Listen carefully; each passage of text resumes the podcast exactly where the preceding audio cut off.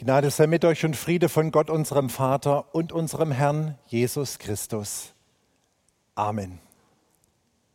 Der sechste Sonntag nach Trinitatis ist zugleich der Taufsonntag, wo die Lesungen und die Texte zum Sakrament der heiligen Taufe gehen.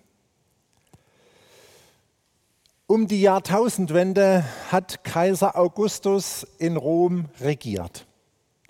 Und manche Wissenschaftler sagen, Kaiser Augustus war der mächtigste Mann der Welt.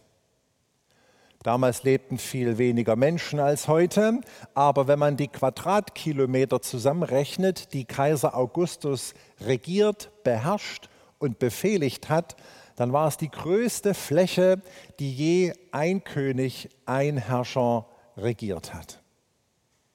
Was dieser mächtige Kaiser Augustus vor 2000 Jahren gesagt hat, das interessiert uns heute einen Feuchten. Das geht uns so viel an wie die Wasserstandsmeldung der Elster von, na vorgestern war sie ganz schön hoch, aber sagen wir mal von vor einer Woche. Da kräht heute kein Hahn mehr danach. Aber was dieser Wanderprediger, der in Nazareth aufgewachsen ist mit Namen von Jesus, zur gleichen Zeit, der in diesem kleinen, von der Sonne verbrannten Stück Erde, das man Palästina nannte, gepredigt und verkündigt hat, das bedenken Menschen noch heute. Dieser einfache Zimmermann Jesus hat gerade mal drei Jahre lang öffentlich gewirkt zwischen der Taufe am Jordan durch Johannes dem Täufer und seiner Kreuzigung vor den Stadtmauern von Jerusalem, ist Jesus gerade drei Jahre umhergezogen, hat sich ein paar Jünger um sich gesammelt, gepredigt, geheilt und die ganze Welt verändert. Dass heute noch Pfadfinder wochenendeweise irgendwie unterm freien Himmel schlafen und den Regen aushalten und Jesus-Geschichten lesen und miteinander beten dass es vor 27 Jahren hier in diesem atheistischen Stadtgebiet noch eine Kirche gebaut wurde, damit das, was dieser Jesus vor 2000 Jahren gesagt hat, weitergegeben und gepredigt werden kann. Dieser Jesus hat Kraft. Und dieser Jesus hat am Himmelfahrtstag seinen Jüngern gesagt, jetzt geht in alle Welt und erzählt von mir, macht sie zu Nachfolgern von mir. Und das geht wie folgt, ihr sollt sie taufen auf dem Namen des dreieinigen Gottes und ihr sollt ihnen alles erzählen, was ich euch geboten habe. Und das machen wir in diesen Wochen reichlich. Letzten Sonntag konnten wir vier Konformanten taufen. Letzten Donnerstag haben wir vier Erwachsene in der Talsperre Pöhl getauft. Und heute früh haben wir wieder zwei Erwachsene getauft. Alles Früchte der Konformantenarbeit und unseres Glaubenskurses. Wir leben es heute noch. Nicht um Kirchensteuerzahler zu rekrutieren, sondern um Jesus zu folgen, um das zu tun, was er uns aufgetragen hat. Das hat Kraft. Taufe steht immer am Anfang eines Lebensweges mit Gott. Wer sich in der Bibel auskennt, kennt die Apostelgeschichte, die nach den vier Evangelien im Neuen Testament von dem Werden und Wachsen der ersten Christen erzählt. Da lesen wir im achten Kapitel, wie ein Äthiopier, so ein Schwarzafrikaner, sich in Jerusalem eine Schriftrolle kaufte von dem Propheten Jesaja und auf dem Heimweg drin las und nicht verstand, was es bedeutet. Gott hat es gefügt, dass der Jünger Philippus am Wegesrand stand. Den hat er auf seinen Ochsenkarren gelotst. Und dann sind die vielleicht zwei Stunden Huckelpiste vor sich hingerackert und haben miteinander das 53. Kapitel im Jesaja-Buch gelesen. Also, wenn ich möchte, dass du Christ wirst, würde ich dir nicht als erstes das Jesaja-Buch hinlegen. Ich würde dir ein anderes biblisches Buch empfehlen. Aber der Äthiopier hat ihm richtig Kohle ausgegeben und dieses dicke, diese wirklich dicke Schriftrolle erworben. Und Philippus hat ihm geholfen, den Text zu verstehen. Und nach zwei Wegstunden vielleicht, vielleicht waren es ja auch drei oder vier, sagte der Äthiopier, ich will zu Jesus gehören. Darf ich getauft werden? Der kannte noch nicht die zehn Gebote auswendig, die meine Konformanten alle lernen müssen. Der kannte noch nicht das Glaubensbekenntnis auswendig, was meine Konformanten auswendig lernen mussten. Der kannte sich noch nicht in den Bibelbüchern aus und kannte so viel vom Leben Jesu. Der hat gerade mal ein Kapitel in der Bibel gelesen. Und Philippus fragte zurück, so schreiben es spätere Schriften, glaubst du an Jesus Christus? Ja. Und dann stand der Taufe nichts mehr im Weg. Acht Kapitel weiter, Kapitel 16 Apostelgeschichte, lesen wir, dass Paulus mit seinem Kumpel im Gefängnis gefangen genommen wurden, weil sie frei missioniert haben. Sie hatten Schmerzen, weil die Eisen um Füße und Hände taten weh, man konnte sich nicht richtig legen, war am Pflock festgeschraubt und trotzdem haben sie in der Nacht Lobpreislieder gesungen, wie Christian und Ralf mit uns eben gerade. Und da hat Gott einen Engel geschickt, da hat es richtig gerüttelt am ganzen Haus. Da sind die Ketten aufgesprungen, der Block aufgegangen, die Türen aufgekracht wie durch ein Erdbeben. Der Gefängniswärter wollte sich das Leben nehmen, weil er dachte, so ein Mist, jetzt kriege ich meine erste Abmahnung, weil ich meinen Job nicht richtig mache und die Gefangenen abhauen. Und da sagte Paulus noch, stopp, stopp, stopp, lass das mal, wir erzählen dir von Jesus. Und dann sind sie zu ihm nach Hause gegangen und haben vielleicht, wir könnten fantasieren, von 23 Uhr bis 6 Uhr morgens, je nachdem wie in Israel die Sonne aufgeht, haben sie über Gott und Jesus gesprochen. Der Gefängniswärter kannte die zehn Gebote noch nicht auswendig. Der Gefängniswärter kannte auch das Glaubensbekenntnis noch nicht auswendig. Der Gefängniswärter hatte wahrscheinlich noch nie viele Texte aus der Bibel gelesen und konnte die Bibelbücher schnell aufschlagen. Aber er wollte zu diesem Jesus gehören, der so eine Kraft hat, dass er seine Anhänger sogar aus Ketten befreien kann. Und da ließ er sich an dem Morgen mit seinem ganzen Haus taufen. Taufe liegt immer am Anfang eines Lebensweges mit Gott. Wenn du zu Jesus gehören möchtest und wenn du mit ihm zusammen leben und wachsen willst, dann ist es gut, sich taufen zu lassen.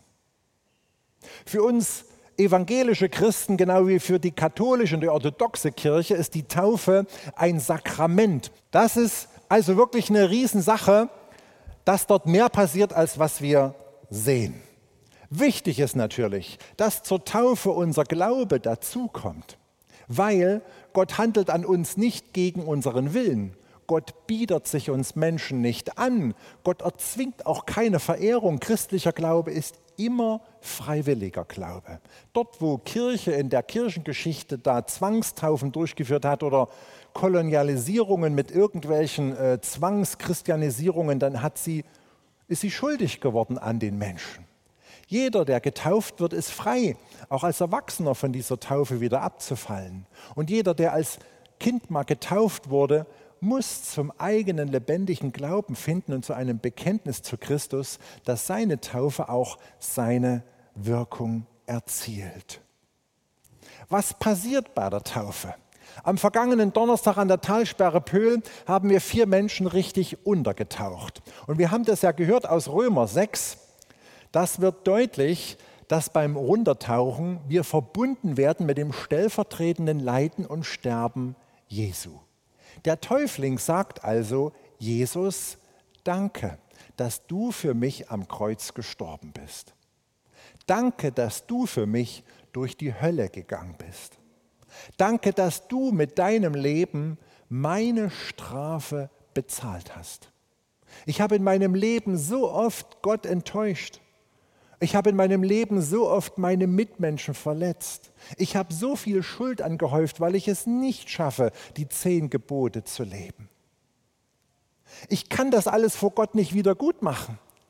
Aber du, Jesus, hast mit deinem Leben, mit deinem Blut alles vor Gott wieder gut gemacht und heil gemacht. Und dieses für mich sterben, stellvertretend mit deinem Leben für mich bezahlen, nehme ich an durch diese Taufe. Das kann man dann schön deutlich machen, wenn man als Pfarrer denjenigen untertaucht und ein bisschen unter Wasser hält, bis der ersten Blasen kommen, damit es auch ein richtiges Erlebnis wird.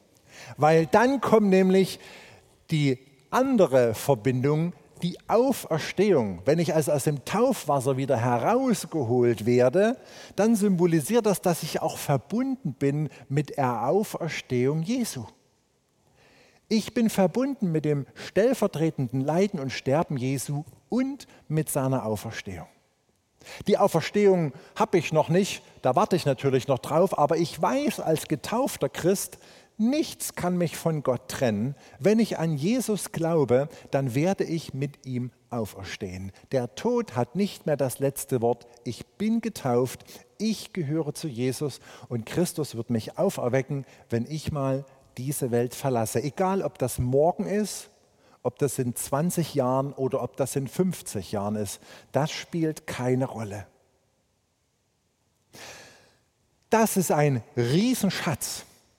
Das, was wir noch haben, ist, was ich gerne mit einer Adoption beschreibe. Wenn ich oder wir Christen dürfen ja zu Gott Vater sagen. Jesus hat uns das in Gleichnissen nahegebracht, besonders in dem Gebet, dass wir beten sollen, Vater unser im Himmel. Wir dürfen zu Gott Vater sagen. Und bei der Taufe ist so eine Art Adoption, damit mich, äh, bei der mich Gott in seine Familie aufnimmt.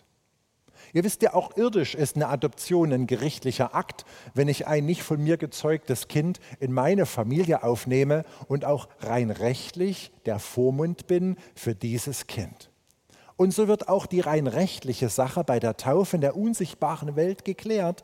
Du gehörst nicht mehr dem Teufel oder anderen Dingen, die vielleicht noch an dir kleben. Du gehörst Gott.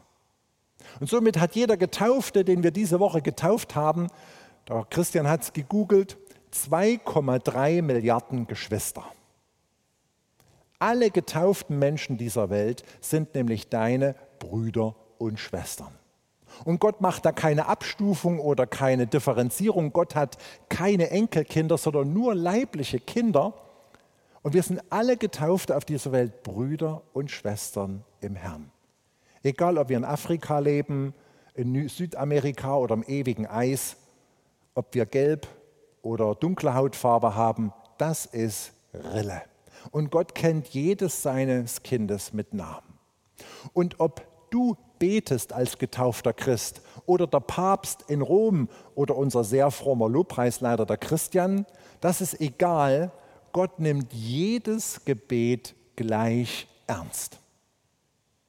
Gott macht da keinen Unterschied, weil Gott hat nur Kinder, die zu ihm gehören. Sicher kann Gott nicht alle unsere Bitten erfüllen, das wäre ja Chaos auf dieser Welt. Wenn wir unsere Bitten Gott äh, hinbringen, dann dürfen wir darauf vertrauen, dass er nach seinem Willen schon weise handelt. Und was passiert noch bei der Taufe? Wir matschen ja ein bisschen mit Wasser. Das ist die Reinwaschung des Menschen. Ich handle da hier bloß ein bisschen, indem ich manchen Frauen die Frisur versaue, aber Gott handelt bei der Taufe viel tiefer am inneren Menschen. Ich kenne einen Pfarrer, der heißt Rolf Strobel. Rolf Strobel hat mit mir zusammen das zweite Staatsexamen in Theologie abgelegt. Wir haben zusammen gebüffelt und dann die letzte Prüfung gemacht und haben auch beide bestanden. Und Rolf war zwölf Jahre in Papua-Neuguinea als Pfarrer tätig. Ich weiß nicht, ob du weißt, wo Papua liegt. Kannst ja mal googeln. Sind ein paar Inseln, gibt es viel Busch und Dschungel. Und Rolf Strobel hat er erzählt, in der Großstadt konnte er dann regelmäßig dienen, aber zweimal im Jahr ist er mit so einem Toyota Jeep in, unab, äh, in, in abgelegenes Gelände gefahren und hat dort Gemeinden im Busch, im Dschungel abgelegen besucht immer so 14 Tage war er unterwegs, ist von einem Dorf zum anderen gefahren. Es war sehr abenteuerlich, sind immer stecken geblieben, Auto kaputt, Schlammschlacht. Könnt ihr euch vorstellen, wie im Fernsehen. Aber der ist da zweimal im Jahr hin und hat den Dorfbewohnern Gottes Wort gebracht. Und der hat erzählt, dass sich die Dorfbewohner immer richtig gefreut haben, wenn endlich der Pfarrer Strobe kam, weil sie wieder taufen wollten. Die Menschen in Papua lebten nämlich unheimlich, zum Beispiel mit dem Voodoo-Kult wo man anderen noch Gewalt und Schmerzen zufügte, weil man da Flüche aussprach und mit Dämonen und bösen Geistern in Kontakt stand. In Papua-Neuguinea gibt es noch so Ahnenkulte, dass Menschen darunter litten, dass nachts irgendwelche Vorfahren erschienen, die ihnen den Schlaf raubten, ihnen irgendwelche dunklen Sachen brachten und sehr viel Angst und sehr viel schlechtes Gewissen prägten die Traditionen dieser Menschen im Dschungel. Und immer wenn der Rolf Strobel einen Menschen taufte, dann waren die Täuflinge auf einmal frei. Die schwärmten ihrem Dorf, ich gehöre Jesus, mir, mir erscheint kein Ahne mehr nachts. Und ich habe keine Angst mehr vor diesem Voodoo-Kult, mir passiert nichts mehr, ich gehöre Gott. Wir Mitteleuropäer sind so aufgeklärt und gut gebildet, dass wir das immer alles wegtheologisieren. Aber in manchen Breitengraden lebt man das noch. Und die Erfahrung, dass Christus stärker ist als der Teufel und seine Dämonen, als böse Geister oder Todesgeister, das erlebte Rolf Strobel in Papua-Neuguinea. Und er hat gemerkt, wenn die Menschen sich zu Christus bekennen und ich sie taufen darf, sind sie durch dieses Sakrament frei freie Menschen. Und die haben sich teilweise gefreut wie die Gubbis, wann Pfarrer Strobel endlich wiederkommt, weil sie alle getauft werden wollten, um in diesem Frieden und dieser christlichen Freiheit leben zu können. Nun erzählt Paulus noch in seinem Römerbrief Kapitel 6, wenn ihr dann getauft seid, frei und reingewaschen, verbunden mit dem Erlösungswerk Jesu, dann tretet auch aus dem Taufwasser und lebt als Getaufte. Und da muss ich sagen, sind wir als Christen in unserem Land nicht wirklich gut. Da ist noch richtig viel Spielraum nach oben. Paulus ermutigt die Christen in Rom, die Mitmenschen sollen erkennen, dass ihr Getaufte seid. Die Mitmenschen sollen erkennen, dass ihr Jesus nachfolgt und das lebt und tut, was Jesus gesagt hat. Und ihr müsst den alten Adam, also den alten Menschen, der ja dort im Wasser gestorben ist, den müsst ihr immer mal wieder ersäufen, weil der klebt immer so und will immer wieder so leben wie vor der Taufe. Nein, ihr seid getauft und ihr seid mit Christi Erlösungswerk verbunden. Ihr habt eine ewige Hoffnung. So lebt diese Hoffnung auf auch lächelt. Lächelt, weil ihr eine Hoffnung habt, die nur Christus schenken kann. Auch wenn ihr mal ein finsteres Tal durchleben müsst, eine Krankheitszeit durchbuchstabieren müsst, habt ihr doch die Hoffnung auf Gottes Herrlichkeit. Ihr lebt nicht nur, bis dass der Tod euch scheidet, sondern für eine ganze Ewigkeit. Das sollte euch beflügeln, das sollte euch ein Leuchten auf das Gesicht bringen und sollte euch den Mut geben, nicht so zu leben wie viele andere auch, sondern vergebungsbereiter, freundlicher, mit mehr Liebe und mehr Verständnis für andere Menschen, mit mehr Mut, sich zu bekennen und zu Christus einzuladen. Ich wünsche uns allen, dass wir als Getaufte leben und dass das unsere Nächsten und unsere Übernächsten spüren. Amen. Und der Friede Gottes, der höher ist als alle Vernunft, bewahre eure Herzen und Sinne in Christus Jesus, unserem Herrn. Amen. Und jetzt